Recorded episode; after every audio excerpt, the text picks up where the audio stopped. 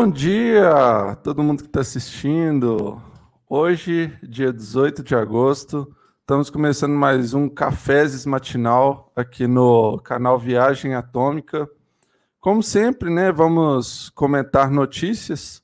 Hoje eu vou ter um convidado aqui que é especialíssimo, né? Conheci lá no Twitter, live no YouTube também dos Galãs Feios. É, assim, isso que é legal, né? Que lá nos Galãs Feios eles construíram uma comunidade e aí muita gente se conheceu em torno deles, né?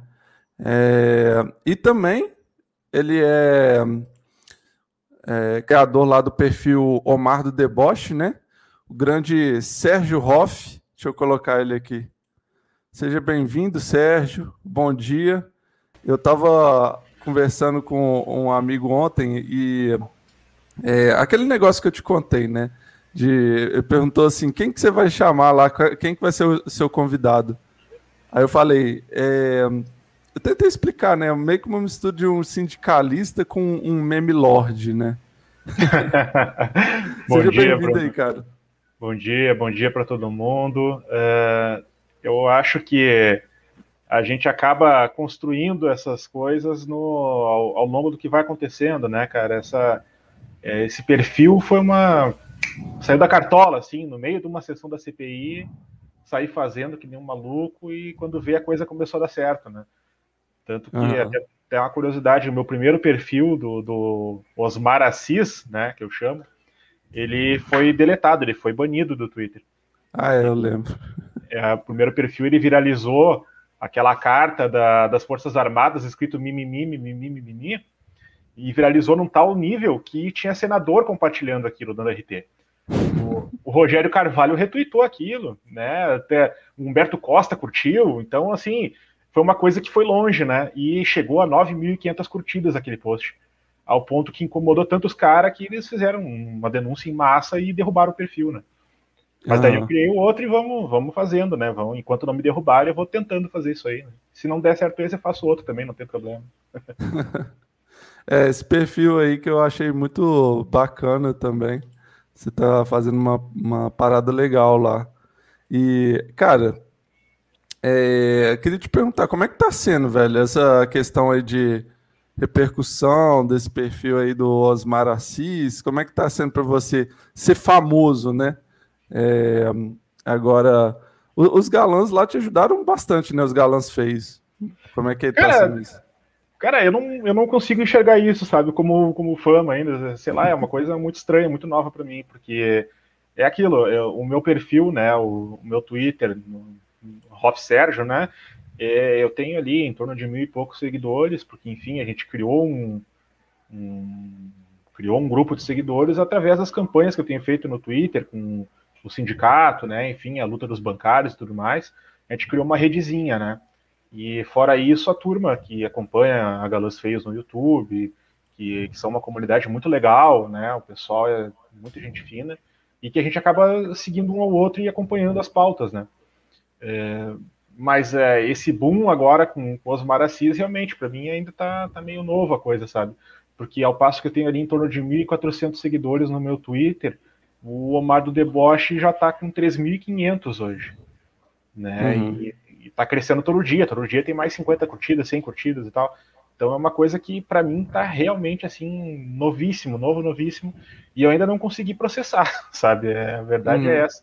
É, se vai crescer mais, se não vai, não sei. Eu tô, eu tô naquele ritmo ali que tu tá vendo, né? Que todo mundo tá vendo. É, é um meme precário aqui, é um comentário ali, né? E, e, na medida do possível, quando eu tenho tempo, eu acompanho a CPI, faço uns posts em tempo real, né? E, e a partir daí a gente vai, vai construindo, né? É, A minha ideia, na verdade, com esse perfil aí é, é fazer ele progredir para outro caminho depois, né? Eu já tenho uhum. pensado muito nisso, mas é, vamos esperar a CPI acabar, que daí eu construo alguma coisa, né? Vamos, vamos ver qual é que seria esse caminho? Eu tô, eu tô pensando seriamente em, em entrar, começar a fazer stream, sabe? Tô pensando uhum. em, em, em, entrar para Twitch, tô pensando em, em, fazer alguma coisa com o YouTube, talvez também, né? Porque é, é, é o caminho que hoje é, a esquerda e o movimento sindical têm para explorar que não está explorado muito bem, né? Tá, tá, muito mal explorado. A Twitch, principalmente, né? Tu tá mais, há mais tempo aqui, tu já viu, né? O que, que é uhum. a comunidade, né? O pessoal aqui é uma coisa bem complicada. Então a gente precisa abrir esse caminho, precisa abrir esse debate, né? E precisa criar essas comunidades aqui dentro também, né? Então eu tô, eu tô pensando seriamente. Vai chegar uma hora que a CPI vai estar tá acabando, eu vou estar tá, talvez transformando aquele perfil ali, né? Eu já tenho uma conta aqui na, na Twitch, né? Que tá dando oi agora aqui no chat, inclusive. Aproveita né? para me seguir também. Isso, já estou seguindo, inclusive. Uh, é uma conta que eu, eu criei da, a partir da minha, mudei o nome dela agora, e que é o que eu tenho pensado em fazer, né? Hoje em dia está muito na moda chamar, se chamar de influencer, né? Eu sou influencer, eu sou influencer. E tem os digital influencer, tem não sei o quê. Eu estou criando o sindical influencer. Porque eu acho uhum. que é uhum. isso que faz falta. Tá faltando é alguém que faça um debate pelo, pelo viés sindical, pelo viés do mundo do trabalho, né? E ainda que eu não tenha muita teoria, não seja um leitor muito assíduo, né? Eu pelo menos eu tenho a prática, né? Eu tô no dia a dia, né? No que se chamaria de chão de fábrica, né? Antigamente, eu tô lidando com o movimento sindical no dia a dia. Né? Então eu uhum. vou tentar trazer isso para cá e ver se dá certo, ver se funciona, ver se alguém me ouve, né? Eu acho que a ideia é fazer com que mais pessoas nos ouçam e deem mais atenção para os seus sindicatos, né? Aham. Uhum.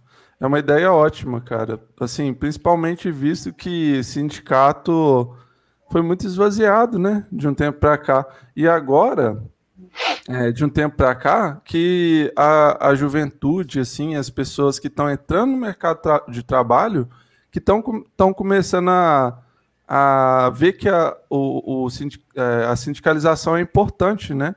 para poder fazer a luta e tal. Porque, cara, é, já vou puxar para é, uma outra questão. E, assim, eu, eu sempre percebo essa dicotomia, assim, do sindicalismo, da sindicalização, da luta sindical com o coach, sabe? Hum. Porque, ó, o coach, ele é, te faz pensar que tudo que você passa no seu trabalho é normal e que você deve aceitar. Se você está mal lá no seu trabalho, a culpa é sua, não é culpa do seu trabalho. Sabe? É porque você que não está com o mindset certo. É você que não está levando o assédio moral é, de uma forma leve, entendeu? É, a culpa não é do seu chefe que está é, fazendo é a, lá. É, é, a romantização do mundo do trabalho, né? Da precarização, né? O, uhum. o Helder fala isso muito, né? Da romantização da precarização. Né? que é, é uma coisa que é, é incrível uh, a forma que eles entraram na cabeça das pessoas com isso, né? Uhum. Porque é, as pessoas simplesmente não, não enxergam que o mundo poderia ser outro, poderia ser diferente. Sim. Porque foi criado na cabeça delas essa lógica de que não, o problema se eu não cresci é meu, foi eu que não me desenvolvi, fui eu que uh, não fiz mentoria o suficiente, foi eu que não me formei o suficiente, foi eu que não me esforcei. Né? Uhum. Esse é o, é, o, é a nossa cilada, né? E, e, o sindicato é a contramão disso, né? O sindicato é aquilo que fala exatamente o contrário, que diz o seguinte: o problema está no teu patrão que quer te explorar. O problema é que o mundo do trabalho está criado de uma forma que tu não vai, não vai ter sucesso, né? Continuar uh, pelo mundo do trabalho como empregado, como trabalhador, tu vai continuar gerando lucro para o teu patrão. Enquanto uhum. o teu patrão achar interessante tu tu participar porque tu está gerando lucro, a gente vai adiante, a gente vai te, te sugando. E cada vez mais a gente coloca uma meta a mais, coloca uma pressão a mais em cima do teu trabalho, para fazer com que tu continue desenvolvendo e continue atingindo. Se em algum momento tu não atingir, bom, a gente te descarta e chama o próximo. Né? Uhum. É, é, dessa forma que o mercado está posto, né? E ainda assim as pessoas não conseguem é, enxergar essa, essa realidade e, e, essa toda essa lógica, essa modinha do coach e, da, e do discurso bonito, né, e do salário emocional, né, é, é. é, é o que acaba criando nas, cabe nas cabeças das pessoas que é realmente, o problema é meu, a culpa é minha, eu é que não fiz o suficiente. Né? Uhum. É uma questão dominante, assim, né? Você vai conversar, assim, qualquer pessoa, cara, você vai ver essa questão, assim, bem engendrada, assim, bem dentro da cabeça das pessoas, de elas acharem que os problemas da vida dela é culpa dela. Isso quando não vai para um lado mais até religioso, sabe? falar, ah, Deus é que quis assim. E assim, eu tô falando isso porque é uma coisa que realmente me incomoda, sabe? É uma coisa, é um problema que, assim, muita gente eu já vi reclamando, sabe? Esse lance de achar que tudo é Deus que quis assim, então pronto. Aí fica naquele comodismo, sabe? Ou então de, ah, então é, é minha culpa, sabe? E Sim. ficar nessa, nesse, nesse marasmo e não mudar nada. É, é, assim, a, a, religiosidade era o que fazia esse papel uh, predominantemente até pouco tempo atrás, né? Porque daí tudo que é, que é igreja e tudo que é, enfim, centro espírita te diz que nenhuma cruz é tão grande quanto que tu não possa carregar. Né? Uhum. Essa, essa é a lógica em qualquer lugar que for. Né? Nada é tão ruim que tu não possa suportar porque Deus quis assim, então tu tem que aceitar. Né? E, e agora, para ajudar um pouco mais as pessoas, né? ajudar ao contrário, é, ainda por cima tem o coach, né? fazendo esse mesmo papel. Aí pelo lado empresarial, aí tu tira a cruz de trás da, da, da parede da sala e fala a mesma coisa. Né? Esse, uhum. é, esse condicionamento da lógica do capital na cabeça das pessoas, ele vem de muito tempo, né? E, e só vai mudando a linguagem, vai mudando a forma de falar, mas a mensagem é a mesma, né? É. No fim é tudo liberalismo, né? É tudo liberalismo. Essa política liberal que acaba é, sendo predominante na cabeça das pessoas, acaba como uma marreta mesmo, é, batendo na cabeça das pessoas, fazendo elas submeter a condições terríveis, né? É, a Munhoz, Thaís falou aqui, ó. Seja bem-vindo aí no canal, Thaís. Nada como coach vender isso para se tornar interessante para marcas. Lindo demais. Realmente, é interessante não só para marcas, né? Interessante para o capitalismo como um todo, né? Que o capitalismo todo ganha com o trabalhador é, lá naquela, naquela situação de achar que os problemas ou são ele ou são é, uma questão divina, sabe? Que nada que ele faça vai mudar e tal. Sendo que não é assim, cara. É a questão do ensino de história. Se as pessoas é, soubessem história, elas iam ver que na história já tiveram pessoas que é, conseguiram mudar a situação de vida através da luta, sabe? E muita gente não leva isso em consideração. É, essa, essa questão ela está inclusive muito presente na, na luta sindical, porque as pessoas entram no trabalho hoje, né, e acham que tudo que está sendo pago para elas e que elas têm de benefícios foi dado pelo patrão. Uhum. Né? É, uma, é uma coisa também que já está muito intrínseca, e, e, daí eu falo a, na área dos bancários sobre isso, porque os meus colegas eles entram hoje ou entraram um ano atrás e eles acham que tudo que tem uh, dentro do banco, plano de saúde, vale alimentação, vale refeição, vale transporte, uh, décimo terceiro salário, né? Que tudo isso é uma coisa dada, né? E que é da capacidade deles, porque eles mereceram ganhar aquilo, eles estão ganhando, e porque o patrão é bonzinho e oferece esses benefícios, né? Quando na verdade uhum. teve muita gente que fez greve, teve gente que apanhou, teve gente que foi presa e teve gente que morreu para ele ter né, aqueles benefícios. E, e, essa história eles não querem ouvir.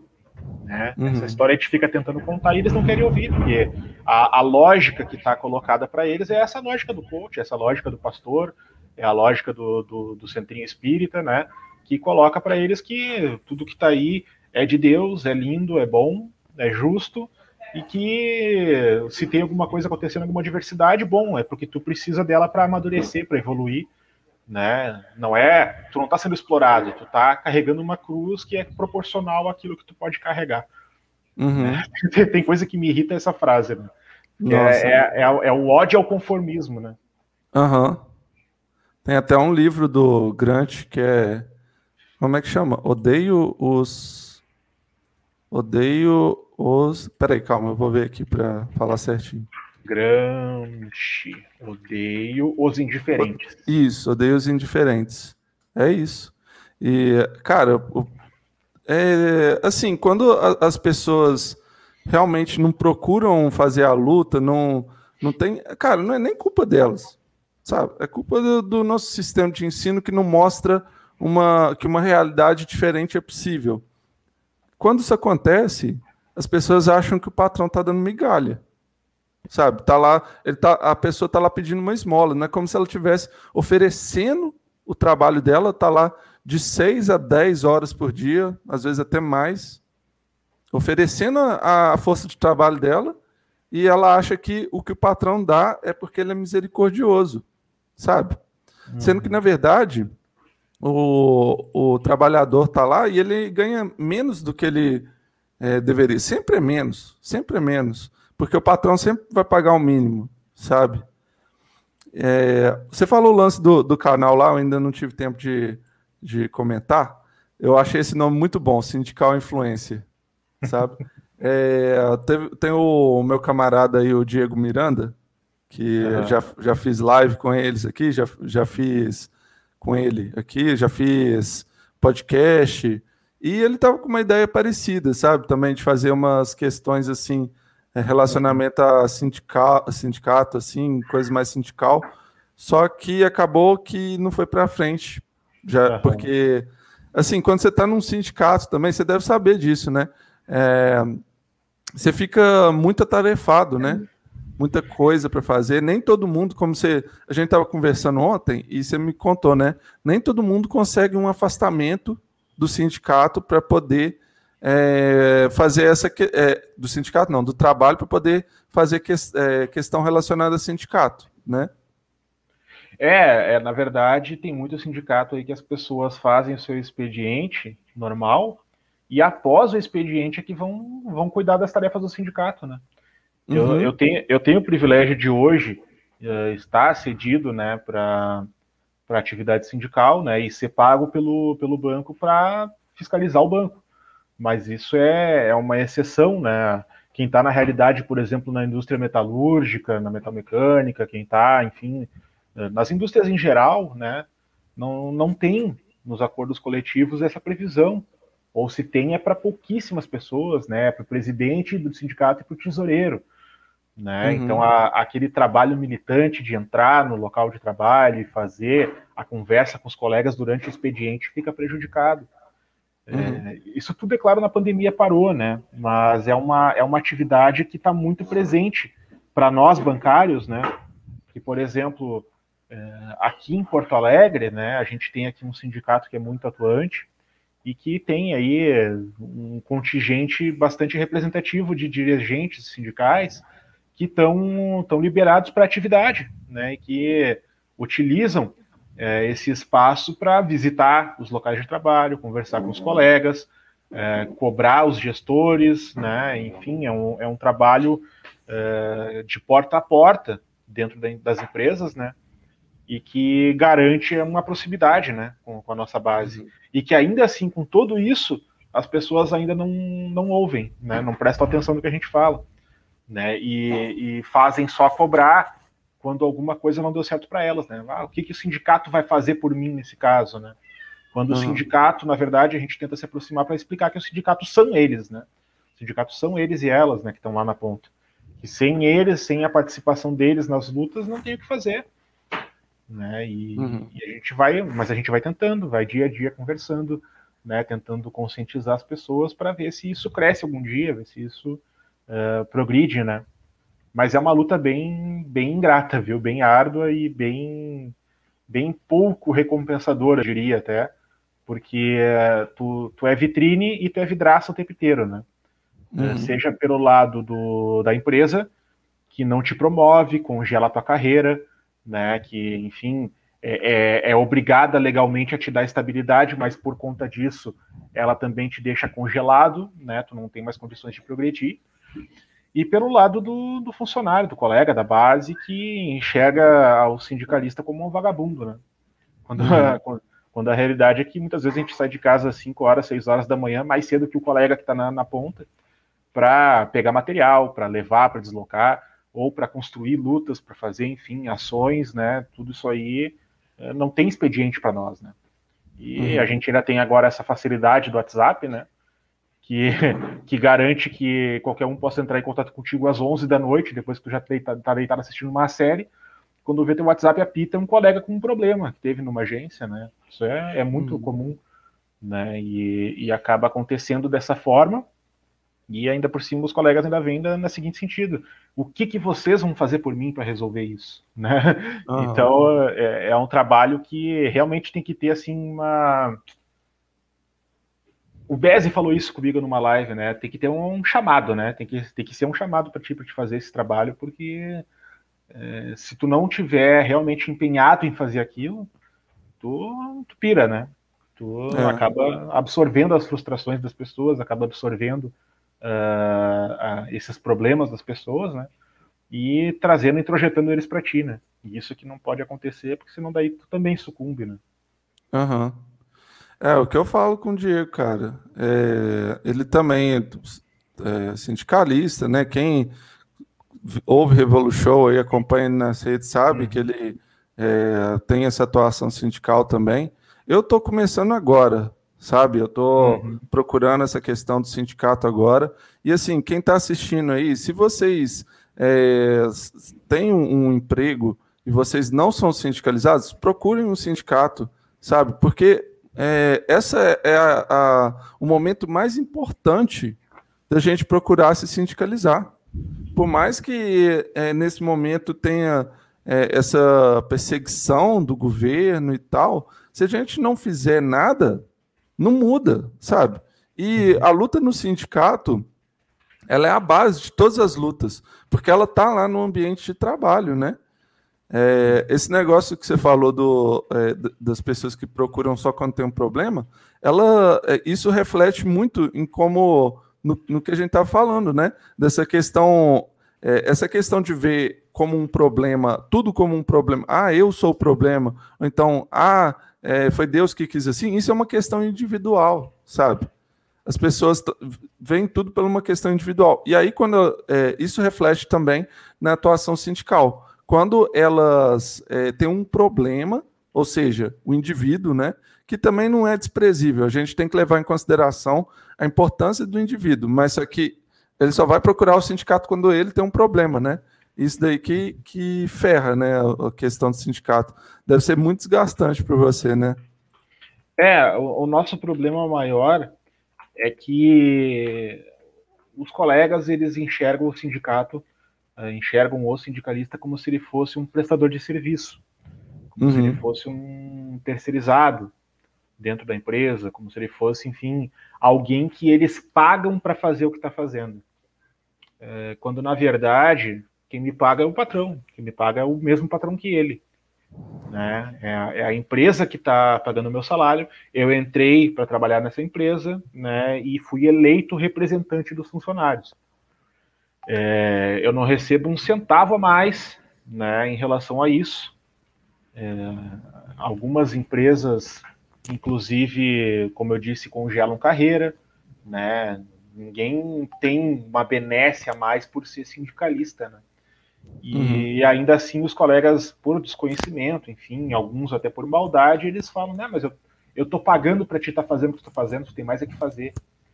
Né? Então é um desgaste muito grande, né? A gente acaba. É, alguns sucumbem, alguns não aguentam, né? Acabam, enfim, uhum. adoecendo, né? Mentalmente, acabam, enfim. É, tudo que acontece lá na ponta com quem precisa bater meta e que tem adoecimento psíquico acontece com o sindicalista também porque é, ele é uma pessoa que está, como eu disse, apanhando dos dois lados, né? Do lado do funcionário e do lado do patrão. Né? Então é uma é. coisa que realmente complica bastante o nosso dia a dia, né? E, e, ainda por cima tem colegas que acham que tem o direito de cobrar alguma coisa de nós, é, quando sequer associados ao sindicato são, né? Tem, tem uhum. colega que não é, não é nem filiado ao sindicato, não está nem contribuindo para a luta, né? E construindo o próprio sindicato mas que ainda assim se acha em posição de exigir alguma coisa. Né? E, e, é claro, o nosso fim último é representar a classe trabalhadora, né? não só uma empresa, não só um local de trabalho, mas é, é difícil dissociar isso da cabeça, né? Quando a gente vai fazer o trabalho, a gente acaba ouvindo muita coisa que entala na garganta, que, enfim, a gente fica com vontade de, de gritar com a pessoa, mas a gente acaba ouvindo e tentando explicar e tentando passar adiante isso e tentar ajudar para resolver o problema da pessoa, né? Uhum. Mas é complicado, é complicado. É porque estando lá também vocês têm que fazer, né, cara?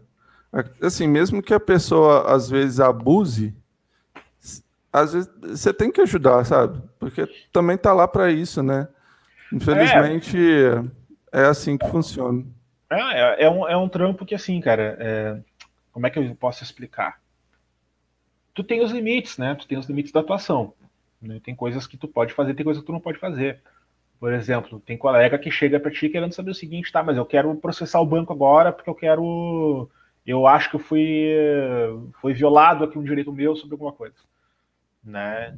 E daí tu vai ver a situação e às vezes o banco tá certo, às vezes a empresa tá certa, o cara infringiu um regulamento, às vezes ele quer se esconder atrás do sindicato porque roubou, né? Tem, tem de uhum. tudo, né? especialmente quando o assunto é banco, né, cara? Quando, quando o assunto é banco, tem muito, tem muito malandro aí que, que acha que pode se esconder atrás do sindicato para se proteger, né? e a gente acaba tendo que filtrar isso, acaba tendo que, enfim, é, fazendo às vezes o papel do, do, banco, né, investigando um pouco a situação para ver se a gente tem condições de defender uma pessoa ou não, né? Porque tem coisas que são indefensáveis, né, cara? Se tu matar é. ou roubar alguém, cara, ó, segue teu rumo, vai firme, porque eu não vou meter minha mão para te ajudar, né? Agora, tem gente que é cara de pau, que quer que o sindicato represente, inclusive, nesses casos, né? Uhum. É, é aquilo, a gente vai tentando é, rebolar pelo caminho e, e, ir resolvendo aquilo que dá, né?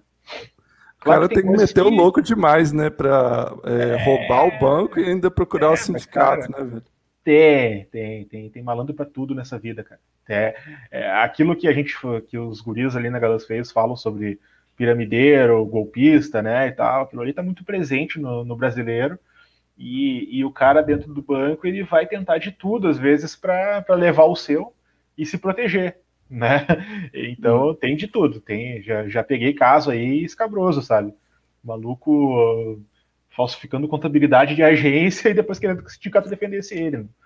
Mas uhum. é aquilo, né? A gente vai vai tentando. Aquilo que dá, a gente faz. Aquilo que eticamente é condenável, a gente, ó, cara, segue teu rumo aí, boa sorte, porque não dá. Cara, e como é que tá? É, assim, explica aí para quem está assistindo, porque assim, até o pessoal que veio pela sua divulgação, às vezes não sabe como é que é a sua atuação sindical, né? É, uhum. Aí, assim, qual que é a sua, o seu posto aí no, é, no sindicato? Você está numa uhum. associação também, né? É, outra coisa que eu queria que você falasse sobre a, a questão da privatização do Banrisul, aí que vocês fizeram uhum. uma luta bem é, bem aguerrida mesmo, né? Fizeram bastante engajamento aí nas redes sociais. É, você até me falou que estava é, fazendo assim porque é, não estava como fazer mobilização presencial no momento, né?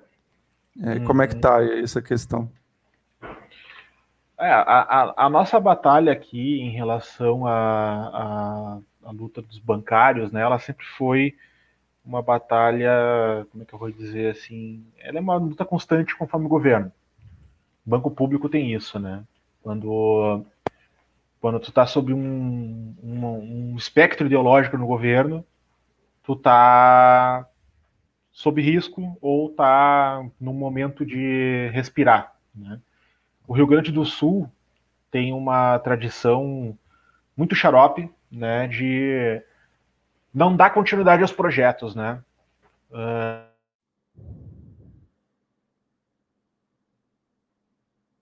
Deu uma travada. Ih, rapaz.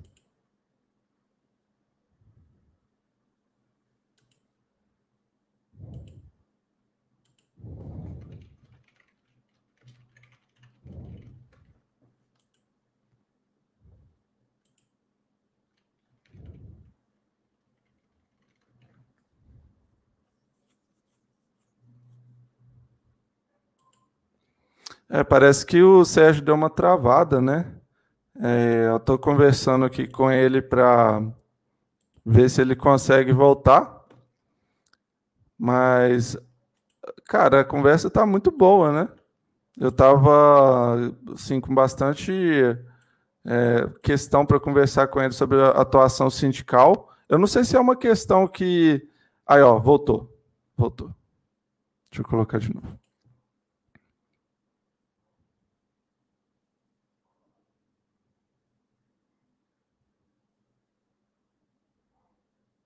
Você tá me ouvindo? Ih, rapaz. Parece que deu ruim de novo, ó.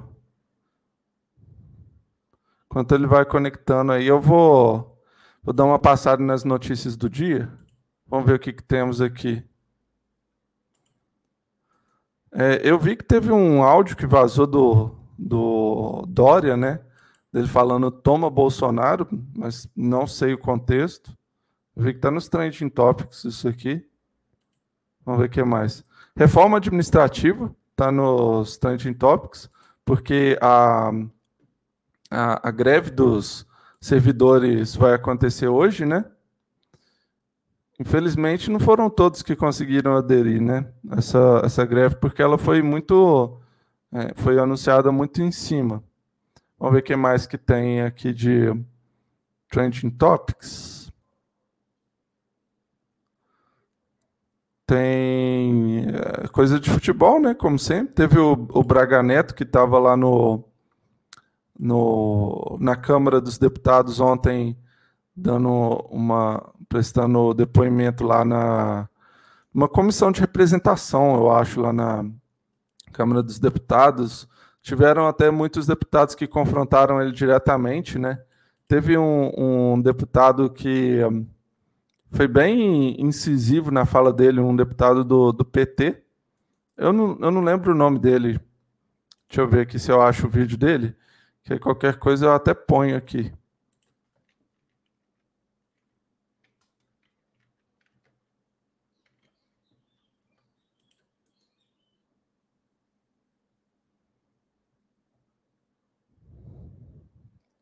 Só um minutinho.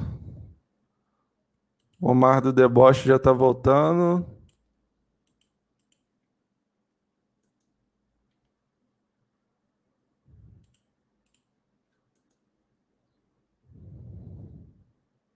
Aqui, achei o vídeo. Achei.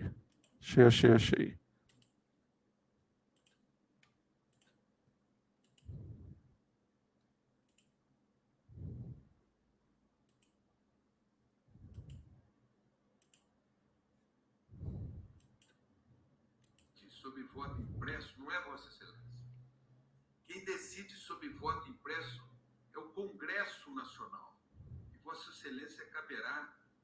Obedecer.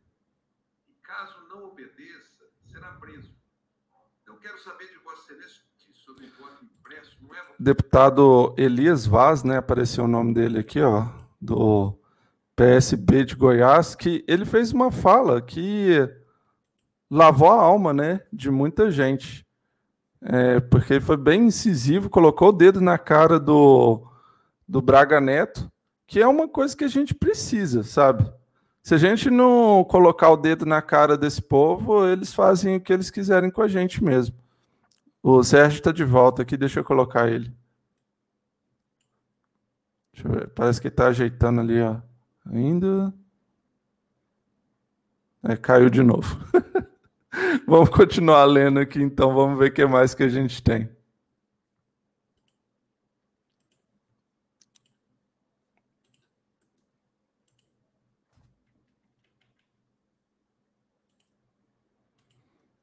Vamos ver, vamos ver. Os assuntos de, de agora de manhã ainda são aqueles mesmos de ontem, né? Porque as pessoas que fazem merda ainda não acordaram. Elas, deixam, elas acordam lá para as 10 horas da manhã, aí vocês vão ver de tarde que eles começam a, a fazer as, as desgraças mesmo. É, temos aqui na, alguns assuntos que a gente vai comentar na pauta também, como a questão do, da Vera Magalhães com o Martinho da Vila, é, questão do Afeganistão, que apesar de eu não ser nenhum especialista, é, eu acho que dá para dar uma passada rápida. Eu acho que, sim, ficando claro que eu não sou especialista, é, e que também o, o Sérgio já está aqui de volta é, que a gente não é especialista, dá para falar do assunto. Deixa eu colocar de volta aqui. E aí, Sérgio, o que, que rolou aí, cara? Que você caiu? Oi, tô aparecendo agora aí? tá de volta, tá de volta. Ah, tá. Não, eu tive que entrar no plano de dados do celular porque a internet caiu. A gente tá com uma tempestade aqui hoje. A gente acordou ah, com tá. um temporal e acho que oscilou aqui a internet. Achei que tinha sido o general Heleno que derrubou nós. É, estamos incomodando demais o homem. Daqui a pouco ele nos derruba aí. É, tava falando do Braga Neto. Daqui a pouco sou eu que caio. Ah, tá te, tá te arriscando, cara. não, tu, tu viu que bunda mole, cara? É, eu não sei se chegou a acompanhar alguma coisa ontem sobre, sobre isso do Braga Neto, mas é, o tom mudou totalmente, né? Na hora uhum. de falar com os deputados ali na comissão, ficou pianinho, começou a falar mais educadinho, mais calma, não, não é isso, não é bem assim, né? Quem, quem me conhece sabe, não foi o que eu quis dizer. foi uma coisa bem, bem maluca, né? É, eu não vi a fundo, mas é que uhum. eu, o pouco que eu vi, eu vi a mesma questão do, dos é, membros do governo que vão depor lá na CPI. Eles ficam é. muito pianinho, cara. E assim, é sempre isso. Quando eles são confrontados, mesma coisa do Sérgio Reis, seu xará é. aí, que quando eles são confrontados, eles voltam para casinha, sabe? Eles nunca bancam a opinião deles. Não, né? não banco. Não banco. Esses caras, eles simplesmente eles são a, a bravata, é a garganta, né? Eles uhum. fazem aquele, aquele estrago, fazem aquelas falas deles, fazem o VT, que é o que interessa, né? Vendem aquele VT deles para o mundo. Depois, quando são confrontados, meu amigo, aí falam fininho, daí se acalmam, aí ponderam, não, não é bem isso, não foi o que eu quis dizer, vocês me interpretaram mal, né? É sempre isso. Né? Outra clássica. Uhum. Desculpem se vocês me entenderam mal.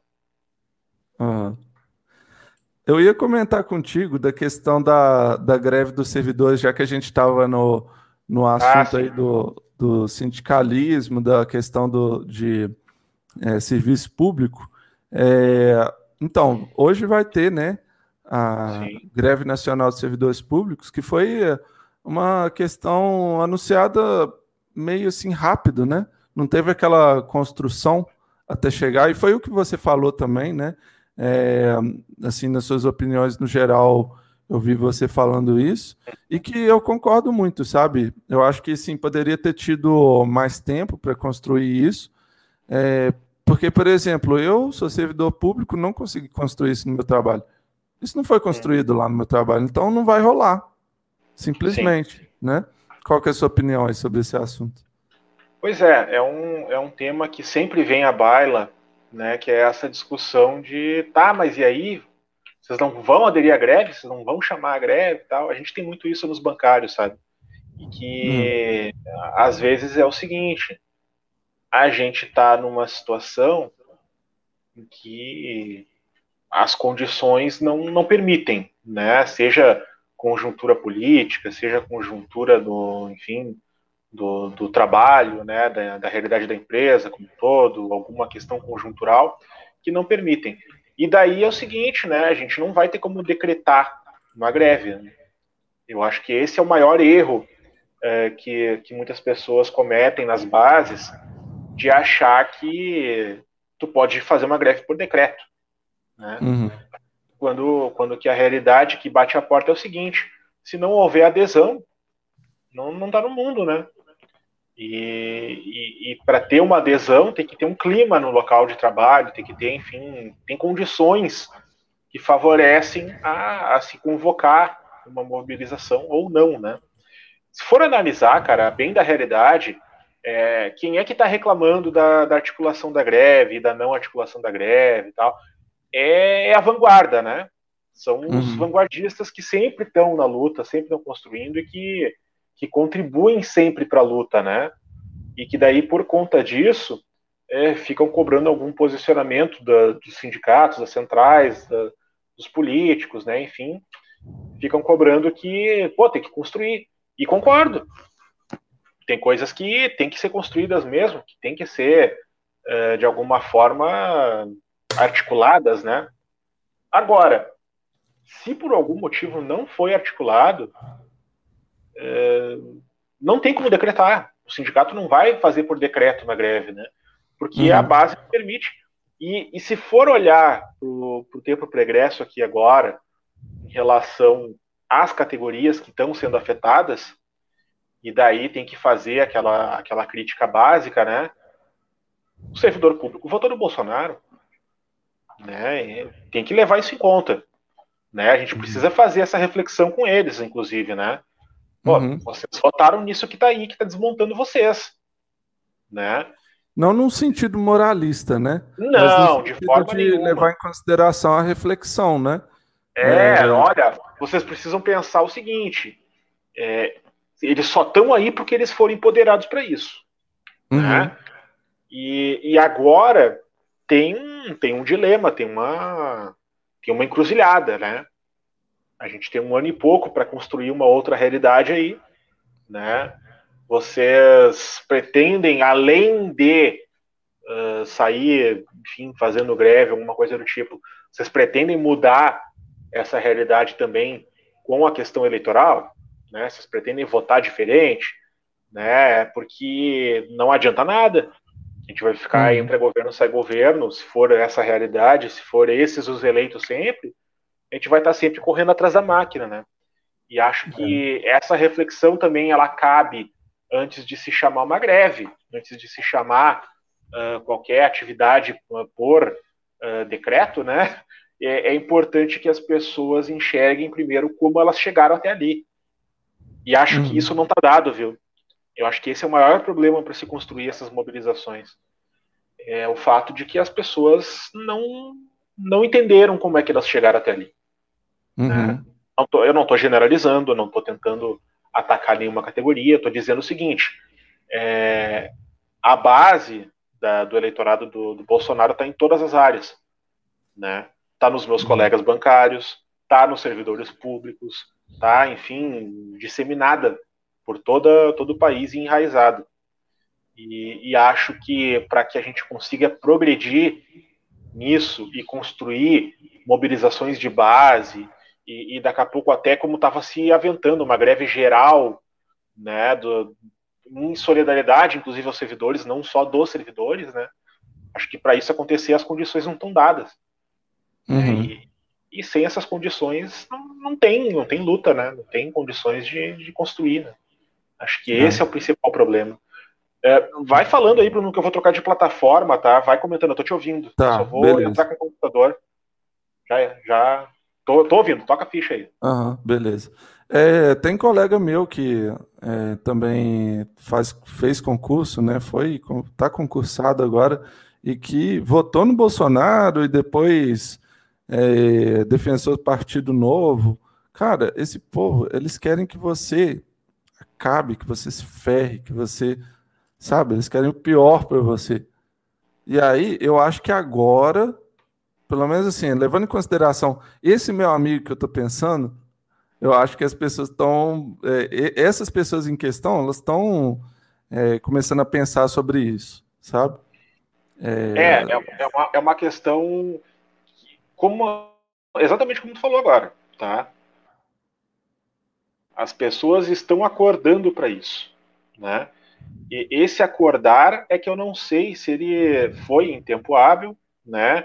Se, se tem a condição para construir daqui até o fim do ano, daqui até o início do ano que vem, construir alguma mobilização de massa que seja realmente de massa, né? Uhum.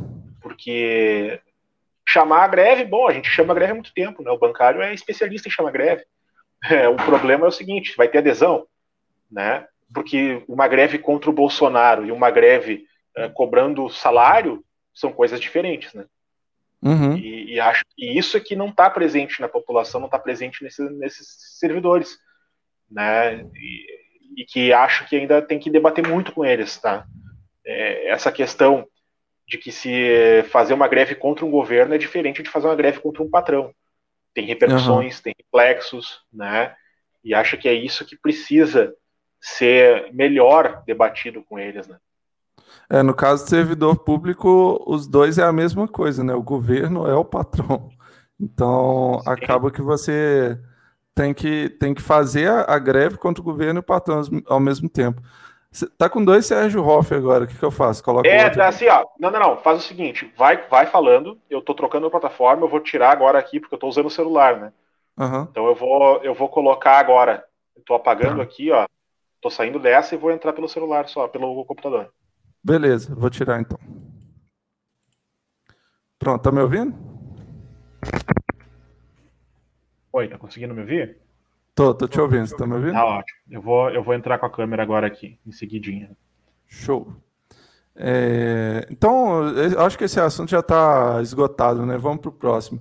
Vamos falar da bobajada, né? Que foi o, a ideia inicial aqui, falar de, de Osmar Assis, falar de é, bobajada, falar de Luciano Hang, né? Teve aquela notícia que. Deixa eu colocar aqui na tela. Luciano Hang vira príncipe para realizar sonho de menina de 15 anos. Deixa eu colocar.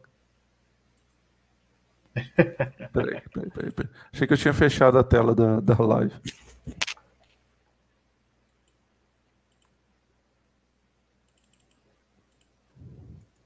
Chegou a ver isso aqui, ô, ô, ô Sérgio? Vi e tô tentando acreditar ainda, cara. Que olha, tá, tá difícil, tá difícil. É, cara, porque assim, na, na, minha época, quando eu tinha essa idade aqui, as meninas elas queriam o Edward do Crepúsculo, tá ligado? Como pois é, eu, eu, eu, fico pensando na, nas meninas que hoje têm aí seus 30, 30 e poucos anos, se elas iam querer o Luciano Hang de príncipe. Porque, Não. cara. Você vê que a, a, crise. E decadência é no gosto né? das meninas também, né? a crise é estética, exatamente. A, a crise tá tão foda que é, essas distorções, né, que fazem até a, as meninas de 15 anos querer o, o, Luciano Hang como príncipe. Aí eu fico pensando na fanfic, cara, porque assim, ó, será, sabe? Será que não, não, não, não... porque assim, ó, esses caras são muito picareta. Né? A gente está acostumado já a ver essa picaretagem rolar solta, né? É, eu, eu não consigo enxergar uma menina de 15 anos nos padrões de hoje em dia, com TikTok, com tudo que tem hoje aí, né? É, e com, enfim, é, querendo o sonho de vida de ser balconista da van, né? E ainda por cima o Luciano Hang de príncipe e ela se emocionar com isso. Eu acho muito fanfiqueiro isso aí tudo, né? Até porque o é. Luciano Hang é o, é o campeão das fanfic, né? O cara que vai na, na lojinha, vai na lojinha e, e pega a funcionária uh, de ascendência indígena para falar, a pessoa às vezes nem tá constrangida de ver ele falando aquelas bobagens na frente dela, sabe? Isso aí aconteceu muito já com ele, né? Eu uhum. acho que esse é, para mim, é só mais uma fanfic deles, né, cara? Não tem condição. Uma, uma menina de 14 para 15 anos em sã consciência hoje em dia fazer uma coisa dessa, eu, eu não vejo condição disso, cara. É, você trouxe uma questão que eu não tinha pensado ainda, que pode ser uma atriz, né, cara? Pode ser alguém é. paga pelo próprio velho da van. Porque olha essa cara, é, essa lata é, amassada é muito fácil, né, cara, para um cara desses, né, que engordou o bolso com BNDES, né, e que, enfim, tá entre a lista de bilionários do Brasil, aquela coisa toda. Ele chama a família da menina e fala o seguinte: ó, eu quero fazer um vídeo, né, da seguinte forma: ó, ela tá fazendo 15 anos, assim, assim, assado e tal, não sei o quê. Eu, eu pago para vocês, tá? Vocês vão fazer uma viagem para Disney com tudo pago por minha conta, pro aniversário dela sabe? Mas ah. faça esse vídeo para mim aqui, vamos fazer esse negocinho aqui. Eu, eu vejo muito, é muito as redes sociais, né? É, é muito a cara dele isso, sabe? É muito ah. a cara. Eu não, não estou acusando ninguém, não estou fazendo ilações. Isso não é uma narrativa, que fique muito claro para o Marcos Rogério, mas eu eu enxergo que tem bode aí, sabe? Tem ah. cheirinho de caô, tem cheirinho de caô. É, eu não tinha, eu não tinha pensado nesse, nessa possibilidade. Você trouxe uma possibilidade boa.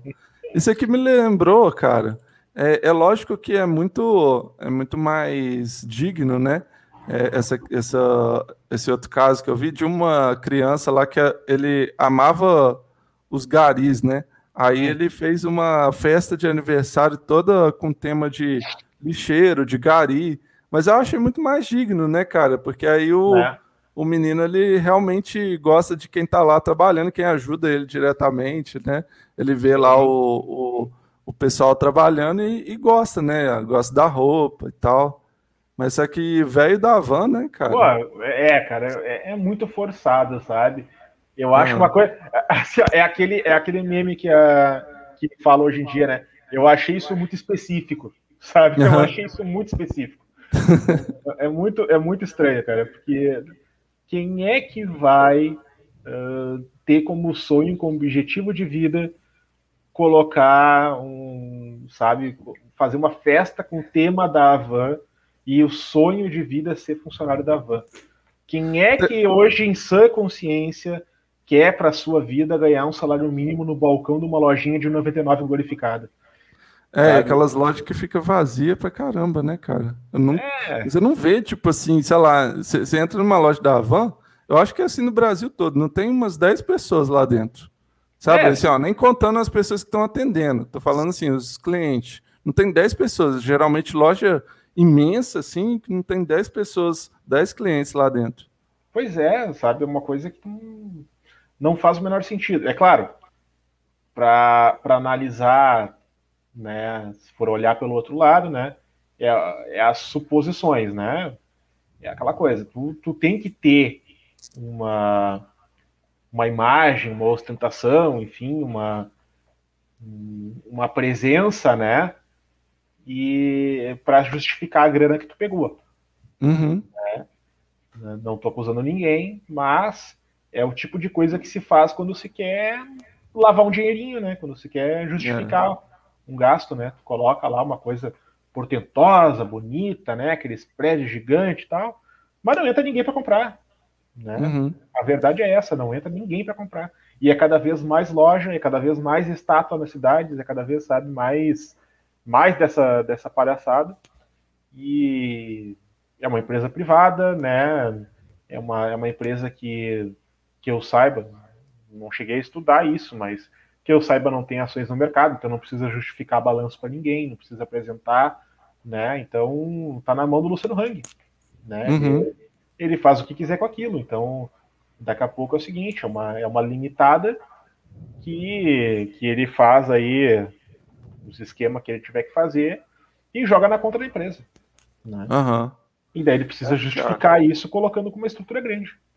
Assim, hoje em dia, nas redes sociais, assim, no geral, eu vejo que as pessoas estão mais afiadas, assim, para ver é, essas lojas e falar: hum, isso aqui pode ser uma lavagem de dinheiro. É. Mas só que há 10 anos atrás, 10 não, sei lá, uns 5, 6 anos atrás, eu já. É, primeira coisa que eu fiz quando eu entrei na a primeira vez numa loja da Van foi pensar isso. Caramba, velho. Uhum. Esse espaço todo aqui, essa estrutura toda, não entra 10 pessoas, muito vazio. Isso aqui deve ser lavagem de dinheiro, sabe? Eu não estou também, igual você falou, não estou acusando também. Porque fazer tem, esse tipo de acusação tem, também é perigoso. Tem focinho de porco, tem orelha de porco, tem pata de porco, né? É. Pode, ser um, pode ser um porco, né? Pode ser, isso.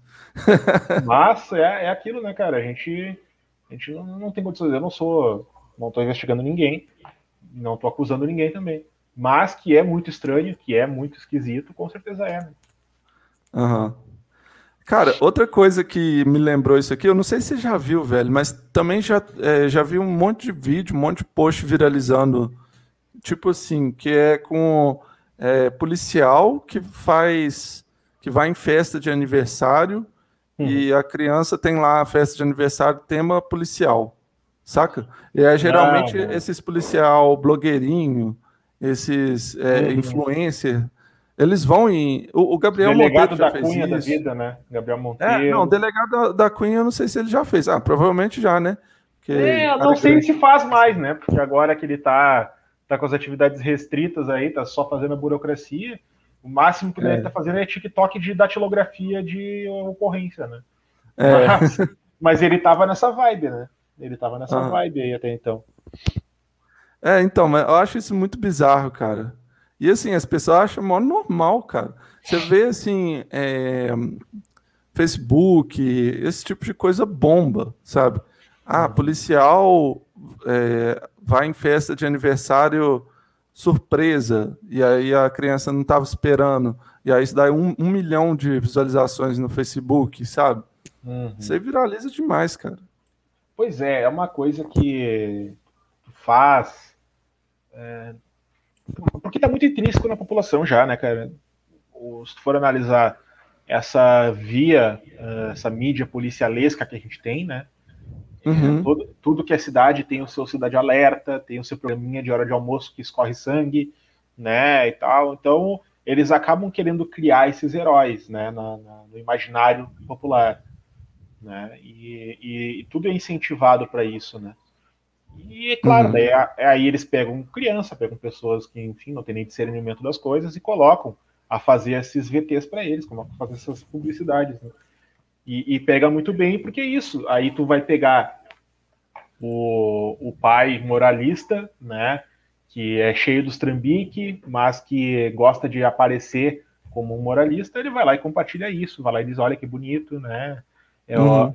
o, o, advogado de, de porta de cadeia que que gosta de, enfim, fazer um trambiquinho para lá e para cá, é o cara que adora fazer uma cultura policial também, adora compartilhar isso, e a coisa vai se espalhando, né? Uhum. Porque tá na, tá, na, tá na cultura do brasileiro, né? A gente, a gente faz uma coisa e age como se fizesse outra, né? É. E, e, isso está muito disseminado aqui na nossa sociedade. Então essa, isso pega muito bem, né? Pega muito bem. Como é que tu vai atacar um policial? Como é que tu vai falar mal de um policial? Né? Uhum. povão. É isso, né? Eles estão lá apanhando no dia a dia, né? Da polícia. Mas eles estão lá idolatrando eles. É geralmente eles que estão batendo, né? Não, a, a, a visão a da população tá... eles estão apanhando também. É, a, a população está apanhando, mas está idolatrando eles, né? Porque é. a pessoa que compartilha esse conteúdo, é a mesma que se estiver passando por uma batida vai ser abordada, vai ser revistada de cima a baixo, vai tomar uma porrada no PM, né? É a mesma pessoa.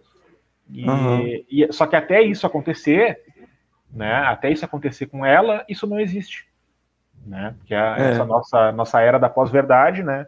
É, se não aconteceu comigo, não é verdade, nunca aconteceu então no mundo. Né? Então é assim que as pessoas se portam, né? Uhum. É, a questão do corona passa muito por isso, né?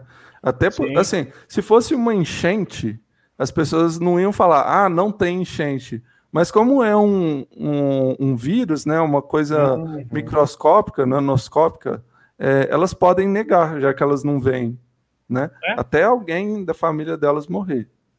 Ou eles próprios ficarem lá. E, não, Cara, e, as, e às vezes é... as pessoas estão tão convencidas que é o seguinte, não, mas é que só morreu porque não tomou cloroquina suficiente, né? É. Assim, teve gente que ficou acamado também. Foi, é, quase morreu. Foi o caso da Leda Nagli, mas também uhum. teve outros casos. Que voltou, sabe, é, se recuperou e uhum. voltou no mesmo tom. Né? Isso Sim. daí é, é rir na cara da morte. Porque a pessoa teve uma segunda chance e ela continua no mesmo tom, como se ela não, não tivesse acontecido nada, né? É uma coisa que é, é, é impensável para quem se preocupa com, com a realidade, né? Quem se preocupa com a realidade dos fatos, né? porque uhum. é, também tem pessoas que já se perderam no personagem, tem isso também, né? Uhum. essa, essa Leda é um caso, né? Que a pessoa tá perdida no personagem lá e não tem mais como dissociar daquilo. Né? Tem gente que vai sustentar essa posição até morrer, porque não vê forma de reconhecer o erro, não vê forma de voltar atrás mais, né?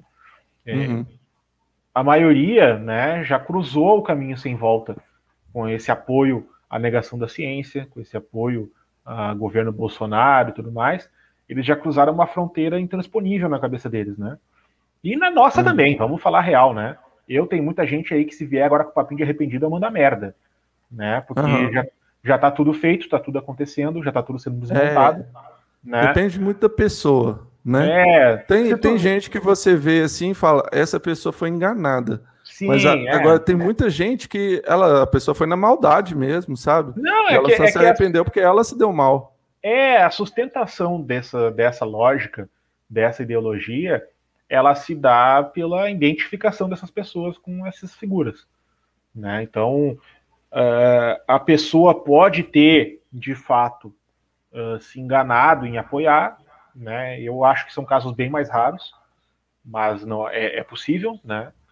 Uh, mas a grande verdade é que tem uma massa de pessoas más por aí que aproveitaram essa onda para defender alguém com quem eles se identificam.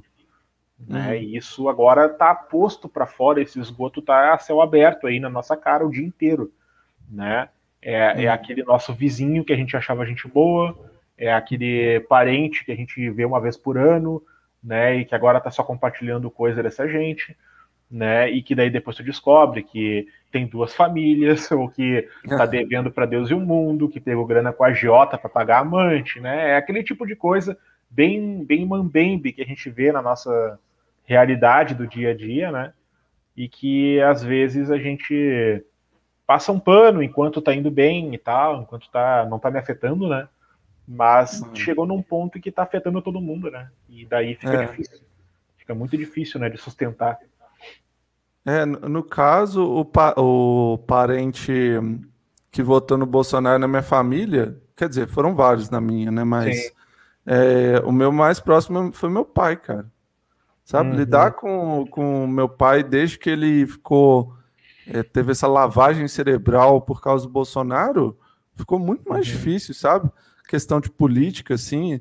É, tentei conversar é, antes da, da eleição do 2018. É, eu tentei conversar com ele, mostrando coisas da ditadura, mostrando, falando de, de tortura. Ele, ele simplesmente não ligou, sabe? É. Mas às, às vezes, assim, cara, é, assim, no caso do meu pai, eu tenho que é, esquecer a política e falar de outras coisas, sabe?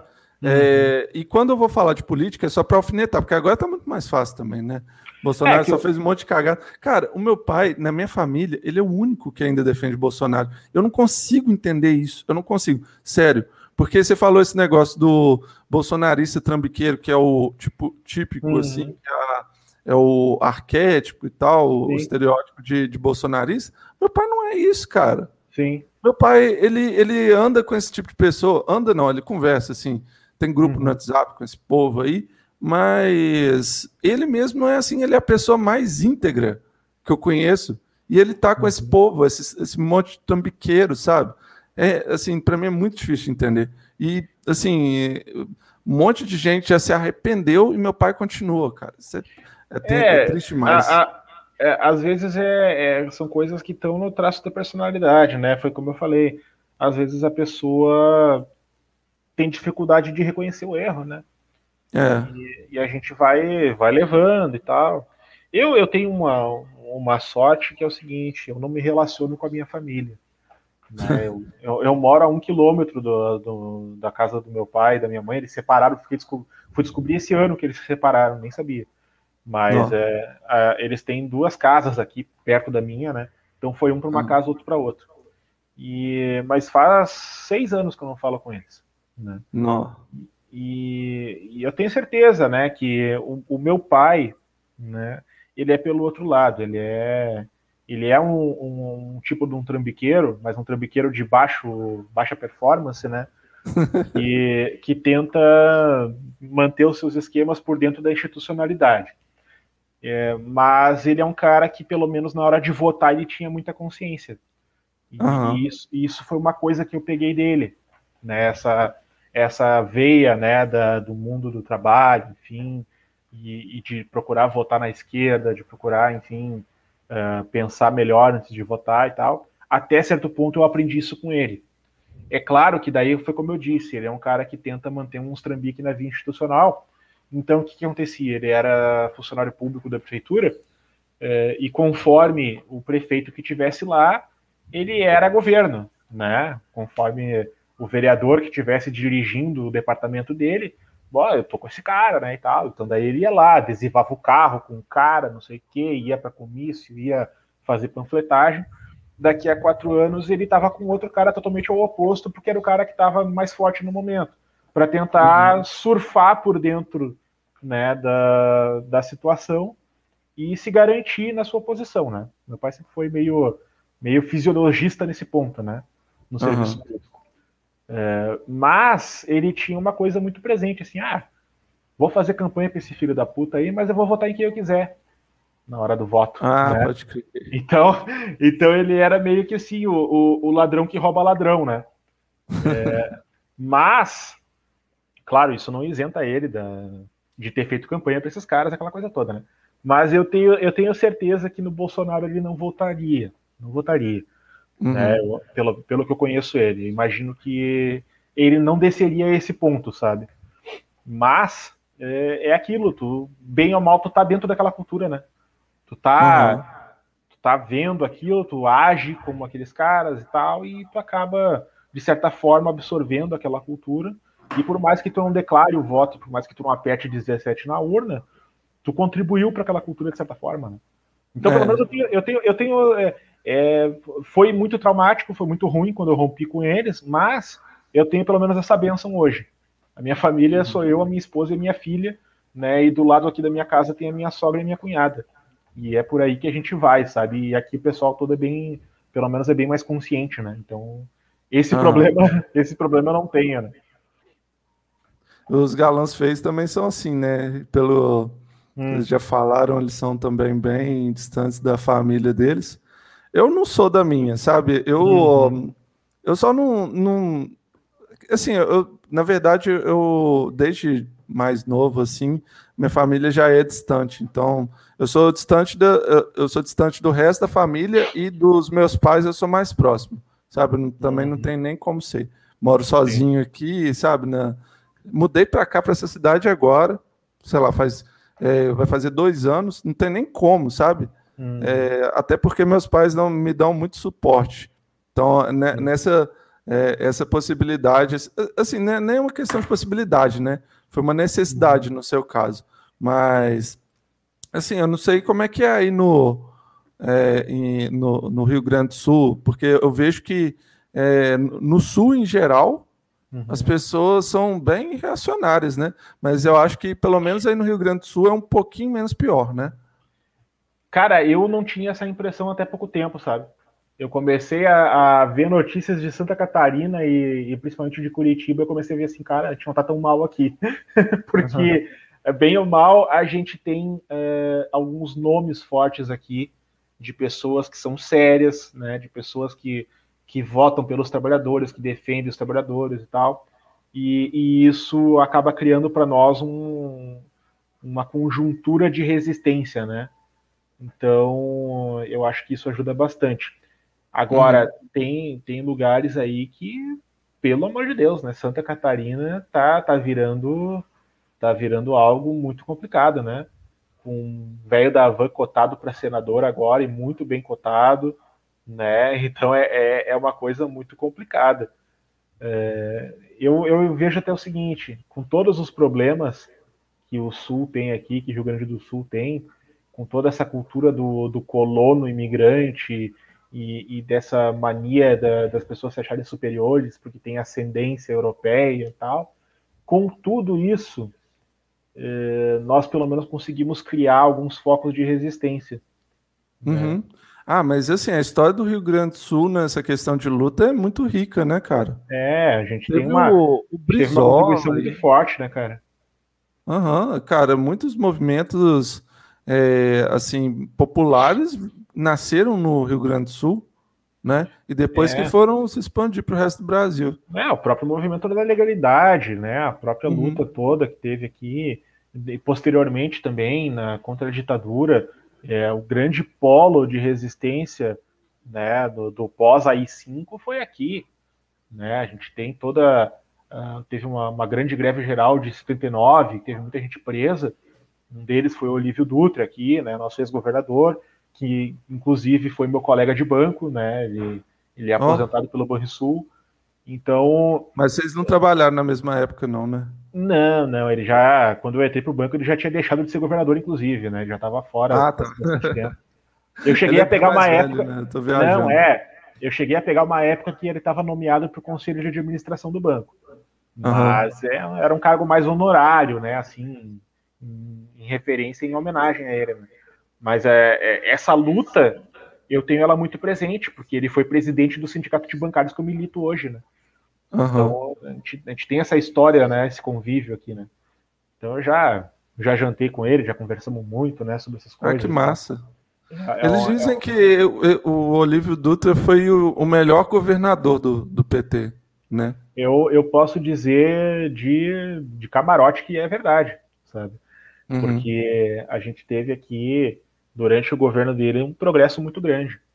A, a mídia fez uma propaganda muito contra ele em relação ao que eles chamaram de perda da instalação da Ford aqui, né, no Rio Grande do Sul, na época. E, uhum. daí a Ford saiu daqui, foi para o ACM lá, foi para Bahia, né? E agora, há pouco tempo, inclusive, saiu de lá, depauperou o Estado também. Ficou é, lá. não teve esse tom crítico, né, cara? Não, e é, foi quando saiu, o, a mídia falou assim: ah, saiu, ah, que é. pena, né? E, não, e, e, o engraçado foi o seguinte: eles não pagaram um centavo de imposto até hoje lá. Né? Eles foram para lá porque eles tinham isenção. Né? Uhum. E aqui no sul, o Olívio Dutra cravou o pé e disse que não, aqui vocês não vão ter isso. Aqui vocês têm que ter contrapartida com o nosso Estado, né? E por conta disso, eles se retiraram daqui e cancelaram o negócio, né? É, e tão, tanto foi o prejuízo para o Estado em relação ao que eles fizeram, que o Estado ganhou uma indenização de 100 milhões de reais há pouco tempo atrás contra a Ford, porque tinha um processo por eles terem se retirado da operação aqui terem é, feito todos os ajustes, todos os acertos e, e ter quase chegado a um acordo e retirar aí para a Bahia. E eles foram, eles tiveram que pagar uma indenização para o Estado por conta disso. Então, foi uma reparação histórica para nós aqui em relação a essa antipropaganda que faziam do Lívio Dutra, né? O, uhum. problema, o problema é que, enfim, ele tá velhinho, né? Ele não é mais um nome cotável para nada, né? Ele é. já tá. Fez 80 anos agora, há pouco tempo, né? Essa então, parada de a gente precisar de nomes novos, né? De Renovações, né, cara?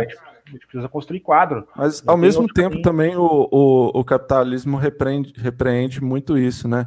Ele sufoca é. toda vez que aparece é, lideranças novas, assim, com possibilidade.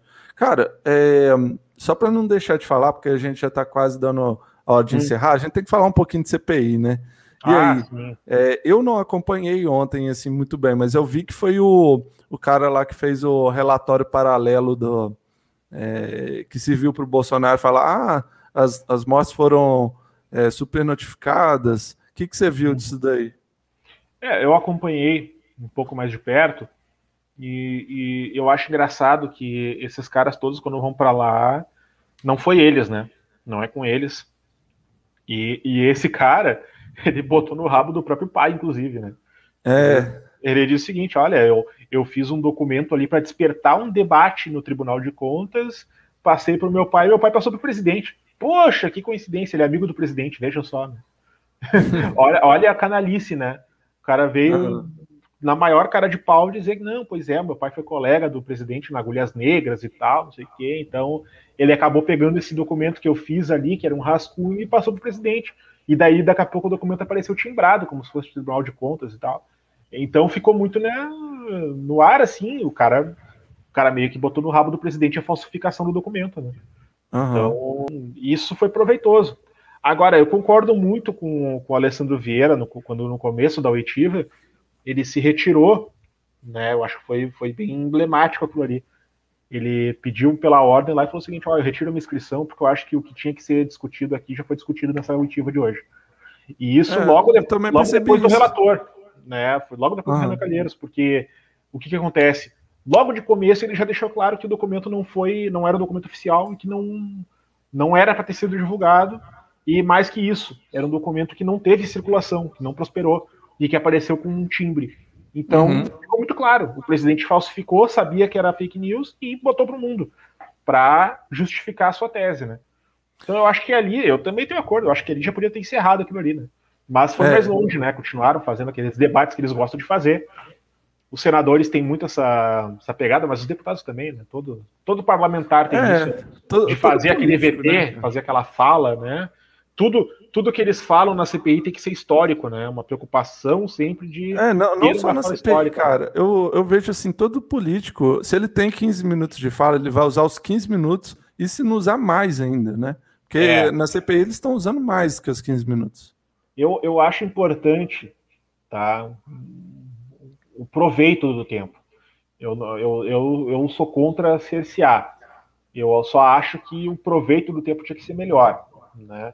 Eu entendo o seguinte: se tu não tem muito a que perguntar pro cara, não te escreve, sabe? Uhum. Ou pelo menos o seguinte, seja econômico. Tinha que ter uma regrinha seguinte: tu vai perguntar, vou, tá. Tu vai perguntar quantas perguntas? Ah, sei lá, cinco perguntas, seis perguntas. Ok, tu tem 15 minutos. Tu vai perguntar quantas perguntas? Ah, eu tenho duas perguntas, mas eu quero fazer uma fala. Então tá, tu vai fazer uma fala em cinco minutos. Sabe? Eu acho que uhum. É, é, era até um pouco mais de respeito ao tempo do, do eleitor, né, do cidadão. Mas, de qualquer é. forma, eu acho legal do jeito que está acontecendo essa CPI, porque para além dessa nossa pegada do entretenimento, de monitorar, de acompanhar a CPI, a gente está vendo que quem a gente elegeu. E eu acho que isso é que tem que ir para fora, sabe? É. A gente tem que aproveitar. É interessante, cara. É, a gente tem que aproveitar, porque assim, ó, essa é a primeira CPI da história que a gente tem essa proximidade com a comissão. De ver dia a dia acontecendo, de cobrar que não acabe em pizza, como se fala, né? E, e, e cobrar posturas, posições, cobrar questionamentos. Eu consegui esses tempos emplacar uma pergunta para o Randolph, por exemplo. Uhum. Sabe? Deixa eu me gabar agora aqui, estamos quase acabando. Pode falar. Mas é, o que, que eu fiz? O, o, o Helder pegou o contato da assessoria do Randolph, né? Quando eles fizeram aquela live com ele. E daí teve uma moitiva, foi da Luana Araújo, que estavam falando sobre, enfim, cloroquina ainda na época, né? Tava na primeira fase da CPI. E daí ela começou a falar lá sobre o tema da meta-análise, meta-análise e tal. Pouco antes dela vir para a oitiva, quem veio foi a Nise Yamaguchi e acho que a Mayra Pinheiro já tinha passado também. E uhum. as duas estavam defendendo uh, o uso da cloroquina através de estudos por meta-análise. E a Luana Araújo veio para a CPI e em 10 segundos acabou com a fala dela de dia inteiro, porque ela falou o seguinte: meta-análise é pegar os dados e espancar eles até dizer o que quer que digam. Uhum. É, isso não serve para remédio. Ela falou isso em 10 segundos e passou despercebido por todos os senadores. Eu chamei o Helder na hora. Cara, vocês têm que falar com o Randolph, mandar para ele, para ele pressionar mais, para ele explicar o que, que é meta-análise. Porque todos os cloroquiners que estão vindo para a CPI estão falando sobre estudo de meta-análise. Né? E uhum. daí ele pegou aqui e encampou, né? Pá, vamos lá então. E mandou um WhatsApp para a turma do Randolph lá e tal. E o Randolph interveio e perguntou lá na hora. Eu pensei, pô, olha só que legal, cara, sabe? Que foda. É um exercício de cidadania, sabe? Na verdade, era uma coisa que era para ser mais acessível até. Eu não precisaria ter que ir atrás de alguém conhecido, do influencer, para falar com um senador e tal. Isso deveria ser uma coisa mais natural. Mas está uhum. começando a acontecer. Está começando a acontecer. Né? Sim, essa, essa coisa que o Renan sempre fala do amigo internauta, né? que eu, e que eu adoro usar isso, né? Porque é, é o camarote da CPI, é a Jair Me Arrependi, né? Todos aqueles perfis tesoureiros do Jair, né? Todos esses caras estão fazendo um trabalho excelente de uhum. mais do que pautar os caras, eles estão ajudando a investigar. Eles estão abrindo os documentos da CPI que estão abertos, estão à disposição. Todo mundo tem acesso a esses documentos. acho que é importante deixar isso claro. Ninguém sabe como acessar, mas todos têm acesso. Se tu abrir lá, CPI, Senado, pandemia, tu acha o site do Senado, tem todos os documentos da CPI que estão abertos, estão fora de sigilo. Trabalho de pesquisa, pegar... cara. Isso aí é jornalismo. É, exatamente. Tu pode pegar e dissecar aquilo. E tu pode encontrar um furo e passar para um senador. A Simone uhum. Tebet fez isso. Quando ela mostrou aquelas invoices uh, falsificadas que o Onix usou, ela foi um trabalho que o amigo internauta fez e mandou para ela. Uhum. Sabe? É um trabalho que depende muito de investigação e depende de ter muita gente olhando. Né? E eu acho muito legal essa realidade que a gente está vivendo agora com a internet e com a coisa tá acontecendo ao vivo nos nossos olhos, porque quem tem condições de se dedicar um pouco mais a isso consegue encontrar esses caminhos e passar para as pessoas para questionar. Né? Eu acho excepcional, eu acho excelente, eu acho que tem que continuar. E tem que cada vez mais ser mais aberto e mais público isso, sabe?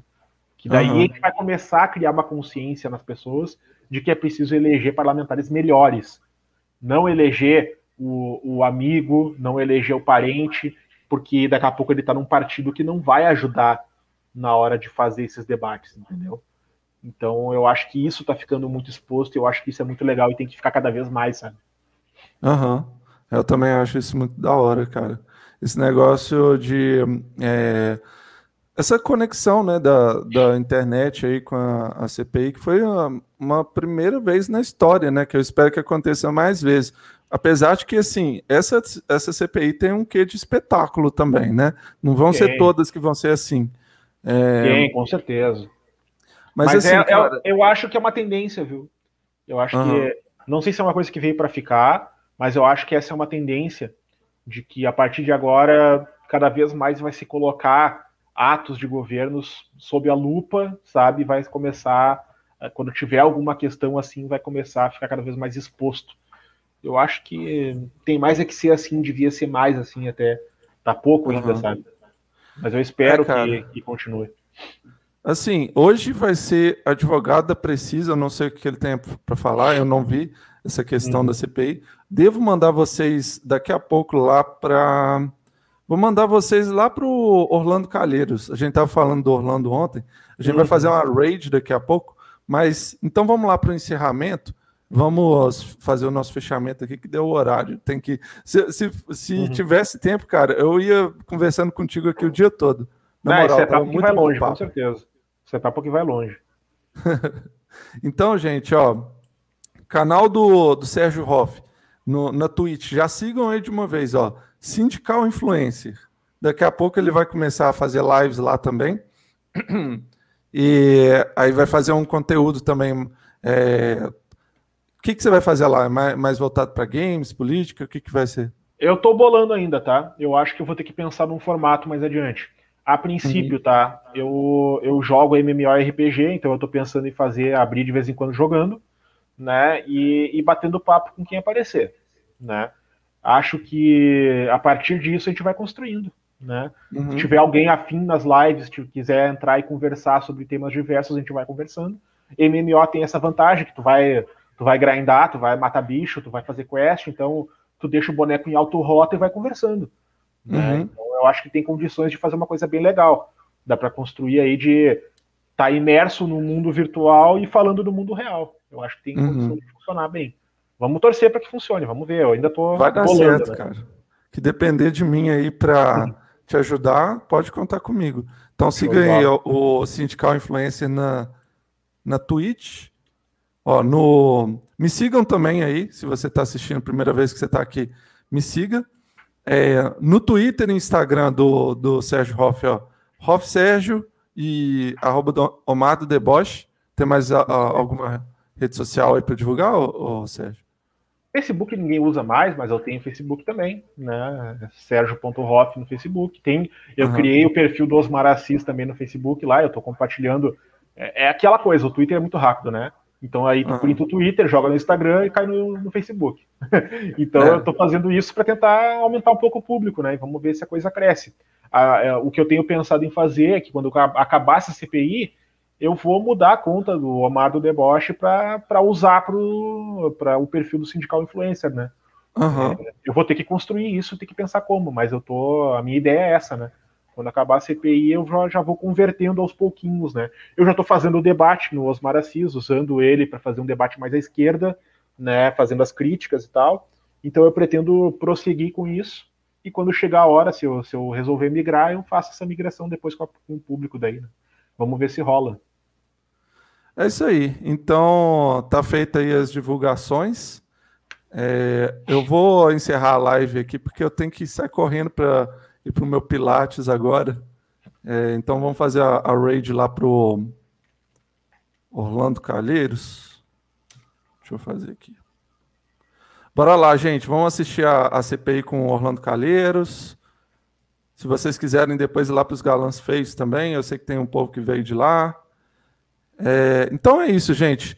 Muito obrigado por assistirem. Muito obrigado, Sérgio Hoff, assim, de coração. Muito obrigado por ter aceitado fazer esse bate-papo. Desculpa a correria no final para encerrar, mas é isso. Tamo junto aí, cara. Muito obrigado para todo mundo que acompanhou aí. Obrigadão pelo convite aí, Bruno. E vamos seguir. Estamos à disposição. Quando for possível, vamos colar junto aí sempre. Grande abraço aí, pessoal. É isso aí. Falou, abraço. Tchau, tchau. Tchau, tchau. Pronto.